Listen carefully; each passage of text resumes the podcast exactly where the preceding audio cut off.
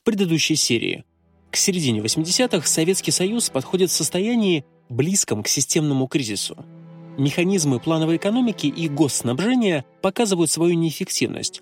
Промышленность стагнирует. Политический лидер страны меняется в третий раз меньше, чем за три года. Ожидания от политики Михаила Горбачева и перестройки, которую он официально объявил, заоблачные. Но изначальный народный запал быстро сходит на нет. На второй год его власти, в 86-м, по стране прокатывается волна катастроф, самой крупной из которых становится Чернобыль. Героические усилия ликвидаторов упираются в безответственность руководства, которое тянет с объяснением причин и масштаба трагедии. На этом фоне вероятность распада Советского Союза не обсуждается никем, кроме узкой прослойки диссидентов. Гораздо чаще обсуждается, что в магазинах становится сильно меньше еды и алкоголя.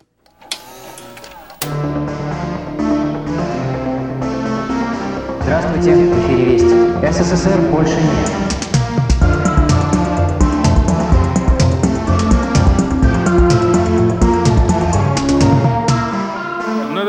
Снабжать более стабильно и побольше. Ну что это такое? Вот сейчас простояли 25 часа, все кончается, а потом что делать? Вечером не было здесь ничего. После работы зашли. Вы слушаете подкаст «Черный лебедь» от студии «Терминвокс». Меня зовут Александр Файб. В этом эпизоде мы будем говорить про деньги, еду и покупки. Что происходило с советской экономикой и как жили люди в эпоху распада Советского Союза во второй половине 80-х и начале 90-х. Стране в ближайшее время может сложиться чрезвычайная ситуация со снабжением населения хлебопродуктами. В 1991 году, а это был последний год существования Советского Союза, подобные сводки апокалипсиса оказываются на столе у главы советского правительства ежедневно. Во власти уныние и непонимание, что делать дальше. Безобразное распоряжение. И это распоряжение доведет, доведет народ до того, что он даже не только на забастовку пойдет, но это вызовет все терпение лопнет у народа. В Санкт-Петербурге, бывшем Ленинграде, говорят об угрозе голода. Талоны на продукты ввели еще в 89-м, и в северной столице их называют, как и 50 лет назад – карточки. В Москве не лучше – в январе из продажи исчезло постельное белье, брюки, сорочки и моющие средства. Запасов муки в столице на 10 дней. Та же ситуация в республиках. Вернемся на 6 лет назад, чтобы понять, как мы здесь оказались. Когда в 85-м на партийном пленуме по вопросу выбора нового генсека выступал председатель правительства Николай Тихонов, он говорил о Михаиле Горбачеве, что это первый из секретарей ЦК, который хорошо разбирается в экономике. Горбачев тогда ответил всем, кто единогласно его поддержал. Мы переживаем очень сложное, переломное время. Нашей экономике нужен больший динамизм. Что это значит на самом деле, никто не понимает. Об экономике Горбачев всегда говорил обтекаемо. Разворачивается антиалкогольная кампания, борьба с нетрудовыми доходами и прочее повышение трудовой дисциплины. Об итогах борьбы с алкоголизмом рапортует телепрограмма «Прожектор перестройки». Да бог я знаю, может, мы уж и знали, забыли. А почему забыли-то? Да пья, пьянство теперь не пьянствуют люди. Спасибо Михаилу Сергеевичу, что водки э, ликвидировали у нас. Мужья стали наши хорошие. Стали нас любить мужья-то. Да. Как хорошо стало жить-то. А вот фрагмент этой же передачи год спустя. Посвящен он самогону, который начали гнать в домашних условиях. Интервью участковой. Какие же яды совершенно добровольно вводит в себя человек, употребляя вот такие, с позволения сказать, напитки? Вот этих напитков экспертам в последнее время приходится исследовать много. Антиалкогольная кампания была нацелена на то, чтобы люди больше работали и дольше жили. Ожидания и реальность не совпали. Но тут новая напасть гораздо более угрожающая. Валятся цены на нефть. Они падают с 80-го года из-за того, что рынок перегрет, и началось перепроизводство.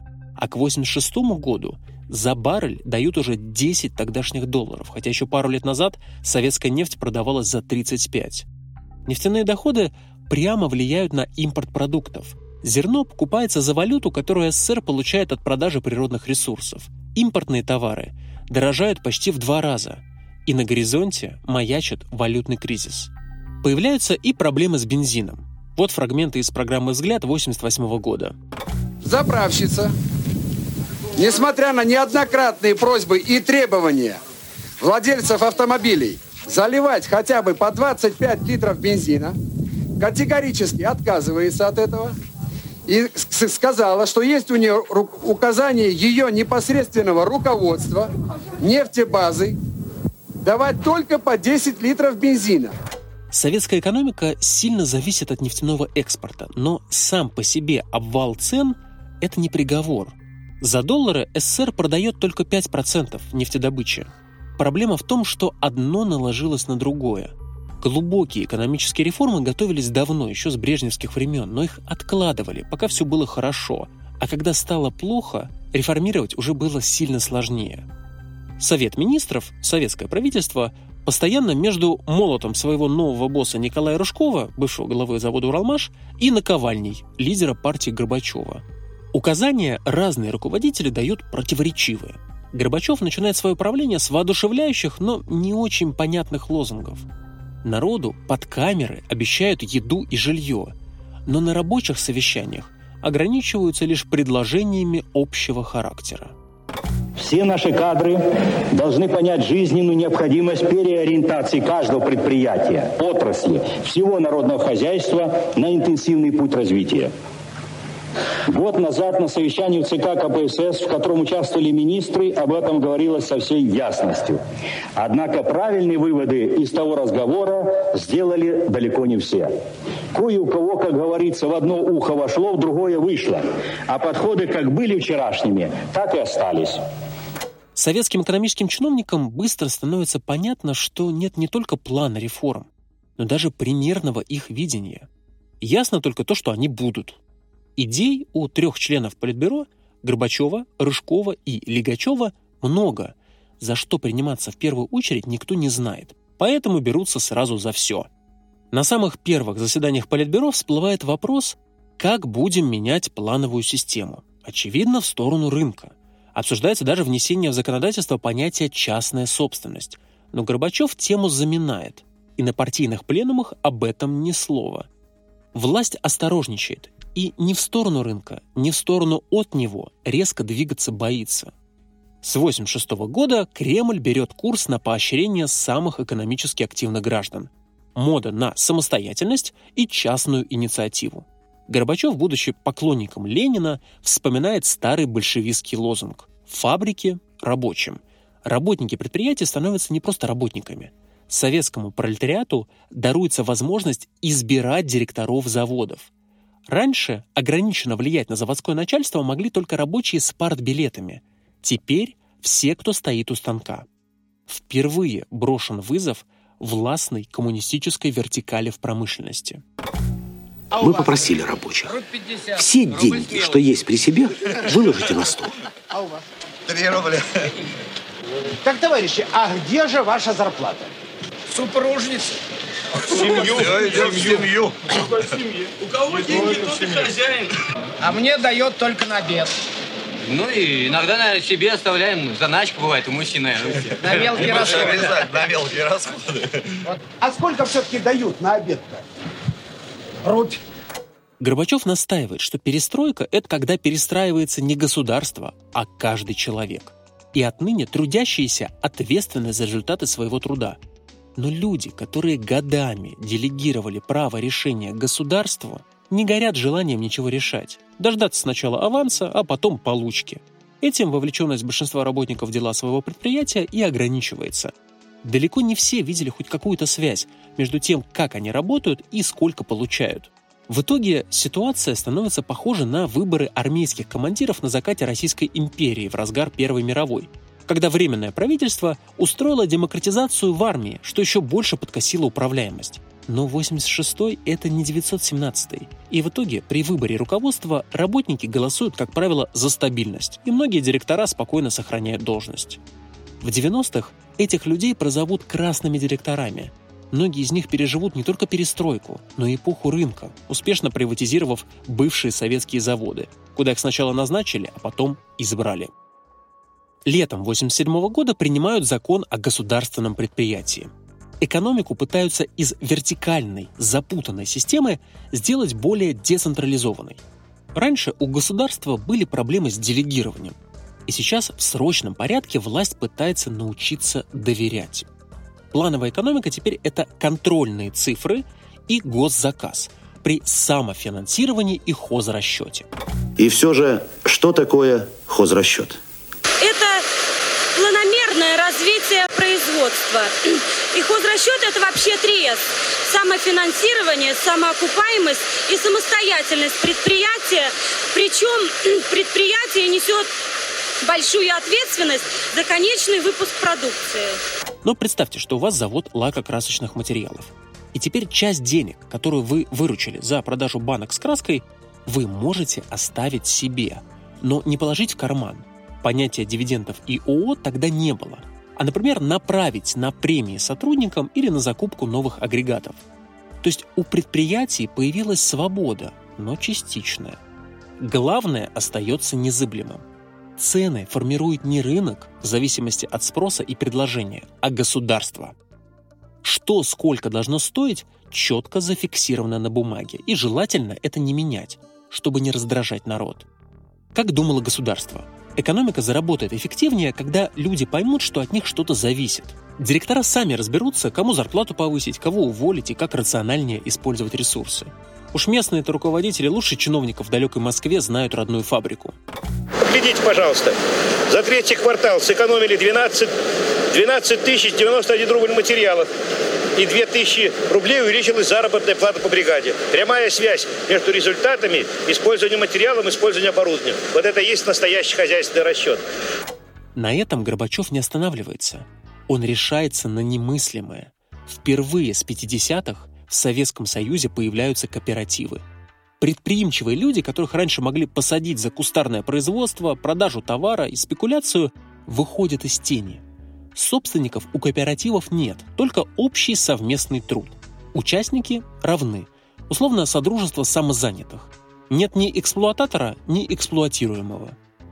Кооператорам дают понять, власть вас трогать не будет.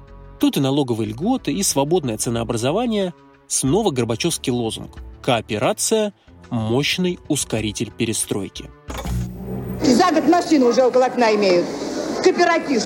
Что у нас фабрик нету, что у нас ничего нету. Какой здесь что? Здесь же материал по рублю. По 50. А она продается за 80, за 100 рублей. Брюки какие-то. Ну, куртка или плащ. 200 рублей, 180. Это ну с ума сойти. 17-16 лет. Товарищ одет, а она у станка стоит. 180, 160, 170 рублей зарабатывает. А купи ему, да и все, или ей. Ну почему раньше до этого жили-то? Все было. И трикотаж был, и все было. 50-х, 60-х, 70-х. Все же было. Помните, эта демократия кончится. Да вы что? Уроки НЭПа есть, безусловно. Но неужели вы сами искренне верите, что это может продолжаться какое-то долгое время? Поэтому, как говорится, жгуй железо, пока Горбачев. Но государство опять наталкивается на противоречия. Как развивать свободное предпринимательство, но не допустить появления класса богатых людей – Долгие годы официальная идеология же твердила, что такие личности паразитируют на социалистическом обществе. И в итоге начинается процесс, который станет типичным признаком позднего Советского Союза. С одной стороны, власть гайку откручивает, а с другой лупит по ней кувалдой. С одной стороны, появляются кооперативы, а с другой власть по-прежнему борется с так называемыми нетрудовыми доходами. Горбачева кидает из крайности в крайность – и в итоге кооперативы давят налогами, они достигают 90% дохода. Как результат, предприниматели снова уходят в тень. А из тени уже торчат лапы очень мрачных существ, которые совсем не прочь начать собирать свои налоги с первых бизнесменов Советского Союза. Ровный бег моей судьбы, ночь печаль и блеск души.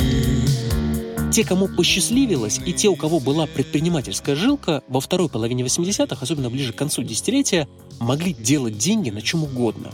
Например, организовывать концерты рок-групп, которые вышли из подполья.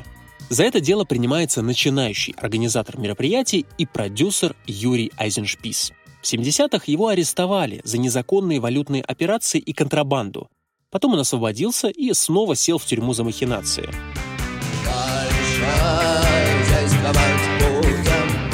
При новой власти он стал тем человеком, который сделал группу кино и Виктора Цоя звездами всесоюзного масштаба, которые собирают лужники, олимпийские и стадионы по всей стране. В интервью незадолго до своей смерти Айзеншпис признавался, как сильно отличались новые времена от прежних. В тот период времени а, мы, наверное, уже перешли тот ров от того мракобесия, которое ну, царило в те времена. Угу. То есть человек мог уже свободно выражать свои мысли, его за этого не, уже никакое уголовное наказание за этого не нес. Можно не только организовывать концерты, но и перепродавать товары. Брать свою наценку за перепродажу немыслимо для 83 -го года, а в 88-м это было уже в порядке вещей. Самый лакомый кусок — это компьютеры и другая электротехника. На ней сколачивают первые деньги кооператоры, самые успешные из которых потом начнут открывать банки и скупать производство за 3 копейки. Но это потом, а пока для изголодавшихся по Голливуду зрителей открываются видеосалоны, и население крупных городов подсаживается на западные боевики, комедии и даже эротику. Сережа, что такое плутоническая любовь? А? Это когда любят друг друга, но вместе не спят и не целуются. Хм. Ну это прям как у нас с тобой, да? Бытовая техника, которую раньше можно было увидеть только в «Иронии судьбы», теперь лежит на оптовом рынке у Киевского вокзала в Москве. Но легче всех бизнес идет у шашлычников и шмоточников. Еда и одежда с большим отрывом самые востребованные отрасли новой экономики. Потом кооперацию пустят в комсомол. В центрах научно-технического творчества молодежи родится новый тип предпринимателей – молодые студенты и научные сотрудники – из научной среды и комсомольских структур выйдут те, кому потом суждено будет стать миллиардерами в 90-х. Виктор Вексельберг, Борис Березовский, Бедзина Иванишвили. В начале 87-го власть призывает кооперативы на борьбу с дефицитом. Теперь они могут массово производить товары народного потребления. Кооперативы создаются при предприятиях. Туда тянутся соискатели, и к 91-му в таких кооперативах по всему Союзу работает уже 6 миллионов человек – и вот тут-то происходит первый серьезный сбой. Кооперативы, которые расплодились на крупных предприятиях, отрывают куски госсобственности и начинают сбывать ее на свободном рынке. Часть госпредприятий частники поглощают целиком. Формально завод остается государственным, ведь частная собственность запрещена. А вот цеха, то есть основные элементы производства, принадлежат кооператорам. Возникает конфликт интересов, рассказывает Аркадий Мурашов – народный депутат СССР и глава московской милиции в начале 90-х. Собственно, в этот момент денежное обращение начало рассыпаться, потому что кооперативы, помимо всего прочего, это был механизм перекачки безналичных денег в наличные. Существовало тогда множественные курсы рублевые, и безналичный рубль, он был не равен наличному. А тут появился такой легальный механизм обналичивания, и при каждом заводе появились кооперативы при директоре. Ну и, в общем, на фоне этого, собственно, и товарный дефицит возник, потому что э, вот эта безналичная денежная масса хлынула в наличное, смела товары с прилавка, прилавков абсолютно все. Директора заводов зачастую одновременно и председатели кооператива. Через кооперативы они гонят заработную плату. Скажем, директор завода официально получает 800 рублей, а как кооператор уже 50 тысяч. На эти деньги можно было спокойно купить не одну новую кооперативную квартиру в Москве. Часто конторы создаются самими госструктурами, чтобы обналичивать деньги со счетов госпредприятий. С 1988 года открывается возможность вывозить средства за рубеж. Кооператоры со связями наверху сбывают за границу сырье и даже танки. Оформление официальное по статье «Экспорт вооружений». При Андропове за такое можно было получить до 20 лет, а то и расстрел. А теперь стало можно. Рыночной экономики в Советском Союзе официально еще нет, но ее законы начинают работать сами собой. Неконтролируемая перекачка денег в обход бюджета прямо на потребительский рынок приводит к росту цен. Вскоре из открытой торговли исчезнет почти все, что еще можно купить за деньги. От этого кооператоры уже не спасут. Тем временем Горбачев обращает взгляд на родной агропром. Сельским хозяйством он заведовал на тех или иных должностях десятки лет. Сын председателя колхоза, Горбачев в молодости даже успел получить госнаграду как комбайнер. И на эту сферу у него особая точка зрения. Первая установка. Колхозы и совхозы не могут развиваться, если государство не будет им давать много денег. Второе. Главное. Сельское хозяйство не работает, потому что им плохо управляют. И власть решает переломить всю прежнюю схему аграрного руководства. Семь союзных сельхозминистерств в утиль. Их функции передали республикам. Штат чиновников сокращается примерно втрое. Советскую бюрократию так не перетряхивали с 60-х. Главная цель – собрать все силы в один кулак и добиться повышения производительности. Госагропром, Политбюро и Совет министров забрасывают аграриев деньгами на срочные нужды. Невиданное дело, в обход госплана думают выделить почти полмиллиарда рублей на оборудование для капустной рассады. На этом сельхозреформы, в общем-то, и закончились. Принципиально ничего не меняется. Новые структуры такие же неповоротливые, как и прежние. Исправить хронические проблемы в отрасли они не способны. Министр торговли СССР Кондратий Терех в панике. Ко мне шли нескончаемым потоком просьбы. Просили все республики, области, крупные промышленные центры, армия. Всем нужны были товарные ресурсы, которых у меня кот наплакал. Бумаги были и от Горбачева и Рыжкова с их категоричными резолюциями «надо помочь». На сессиях Верховного Совета, на пленумах ЦК КПСС все искали меня. Приходилось прятаться в туалетных комнатах. Число убыточных колхозов удваивается. Дефицит уже катастрофический. Выяснилось, что пока чинили аграрный сектор, по дороге сломалась система продовольственного снабжения. А из-за того, что еду в крупные города поставляют централизованно, по все той же отмашке сверху, с самыми важными продуктами становится совсем плохо. Вспоминает доктор исторических наук Александр Шубин. Ко мне приехал друг из Швеции. Мы тогда взаимодействовали со шведами, и он привозит два чемодана тяжелых. Мы там на стол накрываем, ты давай быстренько переодевайся и приходи. Он приходит с одним из этих чемоданов. Ну, один чемодан, видимо, собственно, его чемодан, а второй чемодан с консервами. Он едет в голодную страну. Он говорит, я сейчас пофотографировал, я журналист, ваши эти пустые прилавки. Смотрит стол полный еды.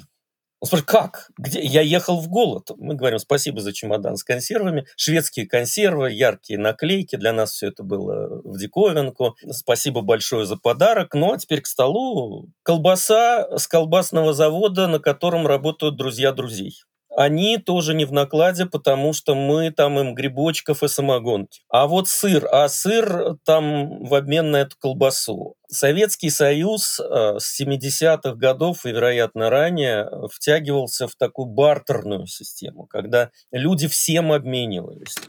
В советской схеме снабжения продуктами черт ногу сломит. Регионы должны выделять средства в общесоюзный фонд, откуда продовольствие направляют на затыкание дыр. Понятно, что лучше всех живет Москва, но и там запасы продовольствия уже считают по дням.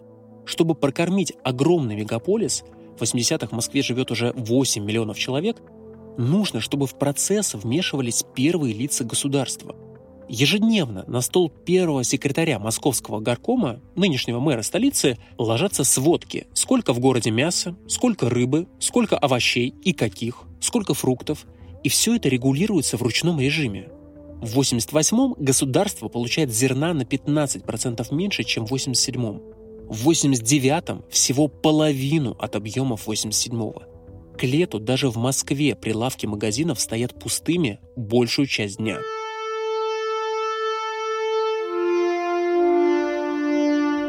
На этом моменте вам, скорее всего, хочется спросить, да что же это такое?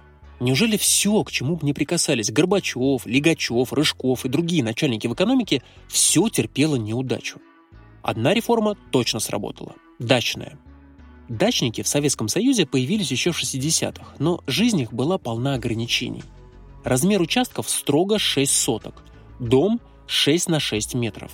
Нельзя было даже ставить большую печку или вместо досок использовать брус. А второй этаж приходилось маскировать под чердак, Нарушишь, приедет бульдозер и снесет всю твою фазенду.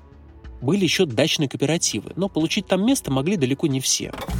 Надо еще учесть, что здесь каждая семья, то есть на каждом участке находится не меньше трех-четырех человек. Не меньше. Это уже тысяча с лишним человек отдыхают с пользой и для себя, и, я считаю, для государства. С осени 87-го начинают снова массово выдавать земельные участки, в основном через предприятия. Все прежние ограничения сняты. Личные подсобные хозяйства, которые подвергались гонениям, наконец, абсолютно легальны. Строить можно за счет кредита. Могут выдать до 20 тысяч рублей. Колоссальные деньги. Можно взять 10 мотоциклов «Урал» с коляской или два внедорожника «Нива». Государство сообразило, когда кризис достигнет пика, людей могут спасти их огороды. Закатанные в банки огурцы, помидоры, варенье и запасы картошки из подпола. Витамины нужны всегда, особенно когда на пороге стоит угроза голодной смерти. Но со структурными проблемами дачи помочь не могут. Трещит по швам союзный бюджет. Казна разом лишилась львиной доли доходов в рамках антиалкогольной кампании. Водка приносила не только беды, но и деньги в казну, а теперь случился провал. Штука в том, что советский бюджет существовал без подушки безопасности. Все тратили, но ничего не откладывали. В отличие от бюджетов других нефтедобывающих государств, он не подразумевал стратегических резервов. И когда при Брежневе нефть стоила умопомрачительно дорого, эту эпоху прожили как в последний раз, не думая о том, что будет дальше. Делать было нечего, запустили печатный станок. И снова по законам рынка. Денежной массы стало больше, цены стали выше. Историк и правозащитник Ариф Юнусов показывает, как на этом фоне поменялось отношение к Горбачеву. Для нас Горбачев первоначально ассоциировался с перестройкой, свободой слова. А вот для обычных людей Горбачев – это серьезные проблемы в жизни социально-экономические, когда вдруг простой человек не может что-то купить в магазине, когда рубль тогдашний советский ну, это фантик какой-то, конфетка, бумажка никак. Э, инфляция дикая была. На руках у населения куча лишних денег, которые из-за дефицита было не на что тратить. Дефицит и на полках, и в бюджете страны. Государство вынуждено занимать. В феврале 90-го глава правительства Рыжков грустно признает, что зерна нет, валюты нет, положение безвыходное. Латать бюджетные дыры начинают всем, что осталось из закромов достают золотой запас СССР. За время перестройки он похудел на 2000 тонн и почти кончился. Другой источник инвестиций – западные кредиты. К тому моменту холодная война резко пошла на убыль из-за того, что один из двух участников, СССР, просто не выдержал темпа гонки вооружений и сфокусировался на внутренних проблемах. Партнеры называют западные кредиты помощью, за которую, правда, потом придется долго платить. Но даже иностранных займов при тогдашнем объеме госрасходов ни на что не хватает. Экономист Виктор Белкин на совещании в правительстве рубит с плеча. Страна оказалась накануне развала потребительского рынка. Все стало дефицитно. Либо мы переходим к рыночной экономике, либо до конца века гибнем как держава. Никакой экономический механизм, кроме рынка, не может удержать республики в Союзе.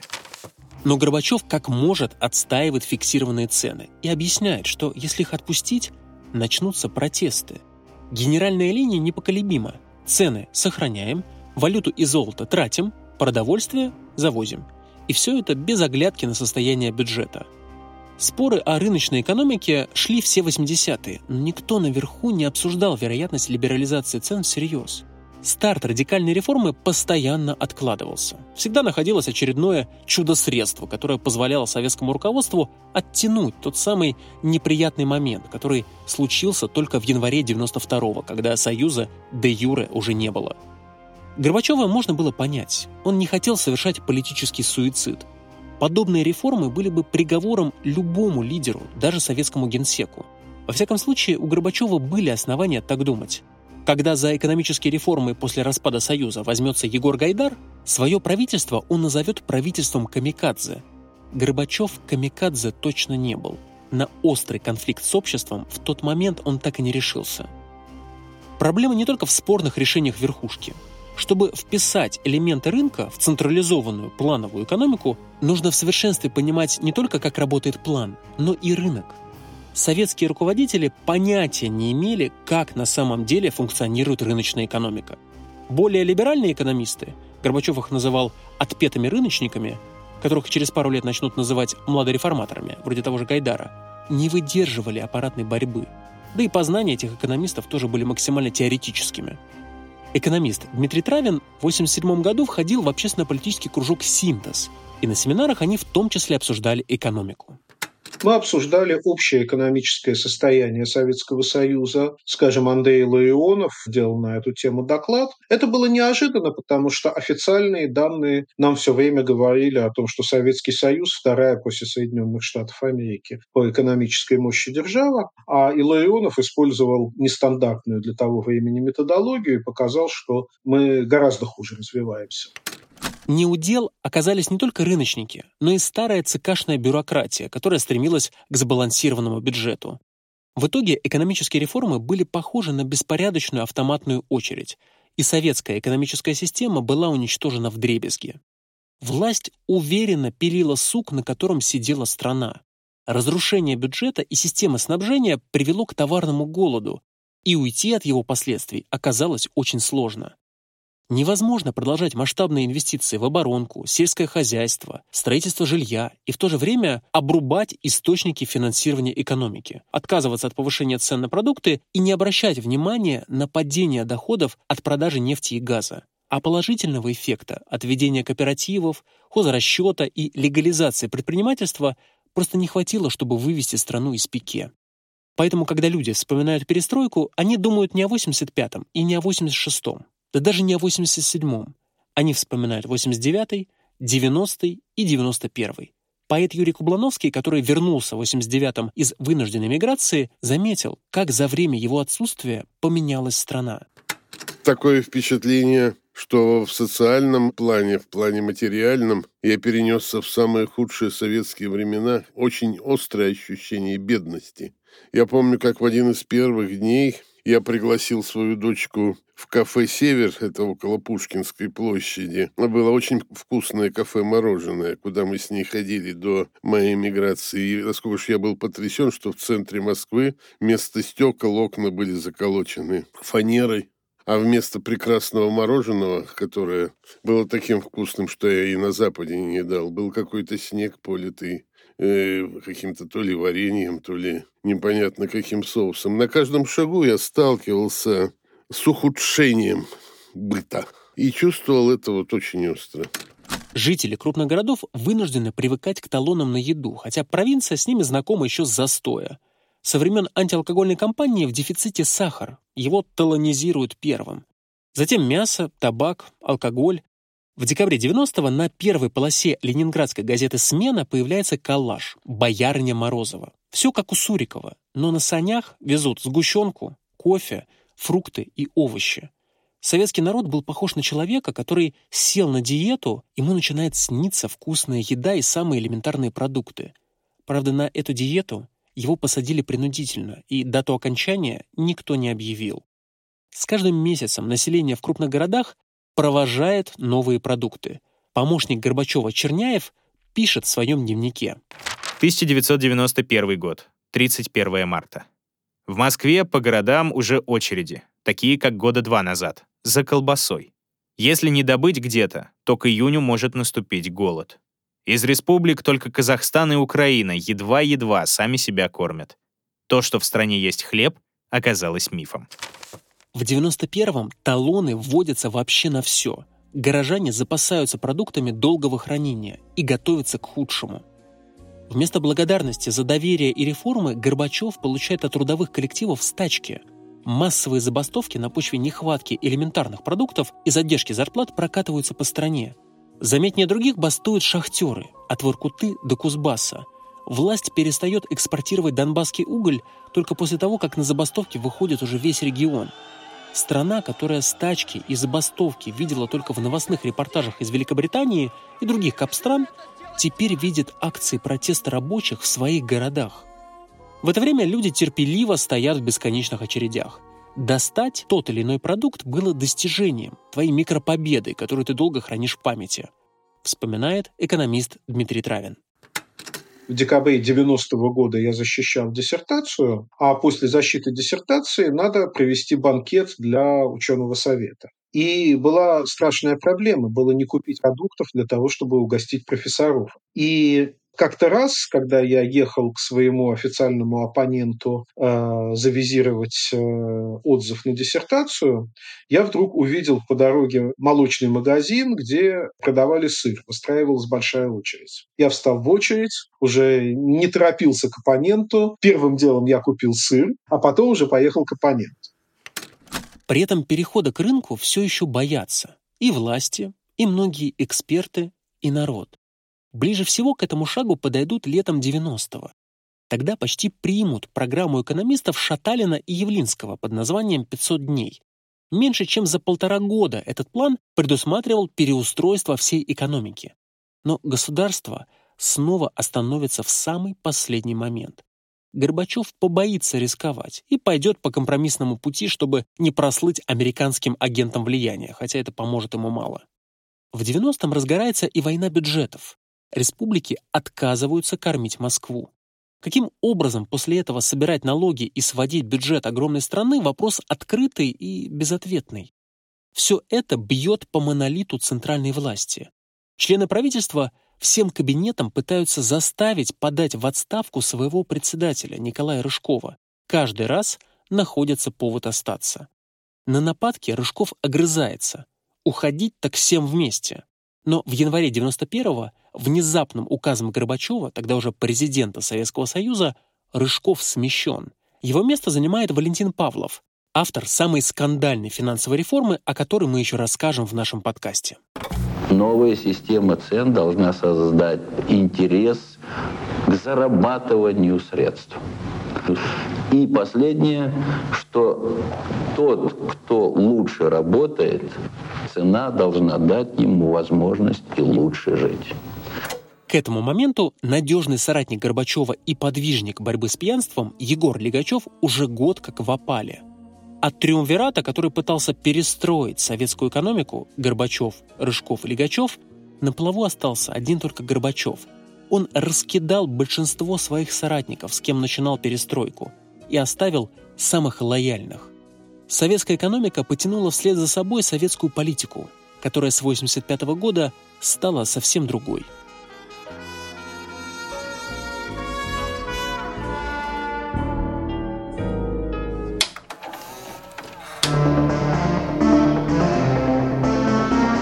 Здравствуйте, в эфире Вести. СССР больше нет.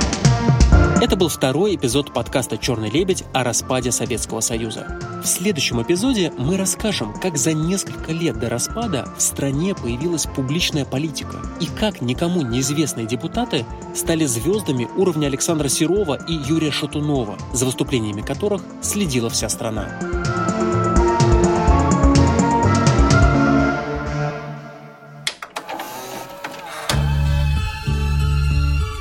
Над этим выпуском подкаста работали ведущий и автор сценария Александр Файб, соавтор сценария и фактчекер Евгений Каланский, продюсер Глеб Фадеев, сопродюсер Лиза Лобанова, research Алена Филькина, звукорежиссер Тимофей Сулимов, композитор Максим Макаркин, дизайнер Лиза Семенова. Благодарим за помощь в создании подкаста Марию Погребняк, Дмитрия Лебедева и всю подкаст-студию «Терменвокс». В этом выпуске были использованы фрагменты передач из архивов Гостелерадиофонда, фрагменты передачи «600 секунд», программы «Взгляд», документального фильма BBC Trauma Zone, фрагмент художественного фильма «Маленькая Вера», а также музыкальные фрагменты из песен группы «Альянс», группы «Кино» и группы «Коммунизм».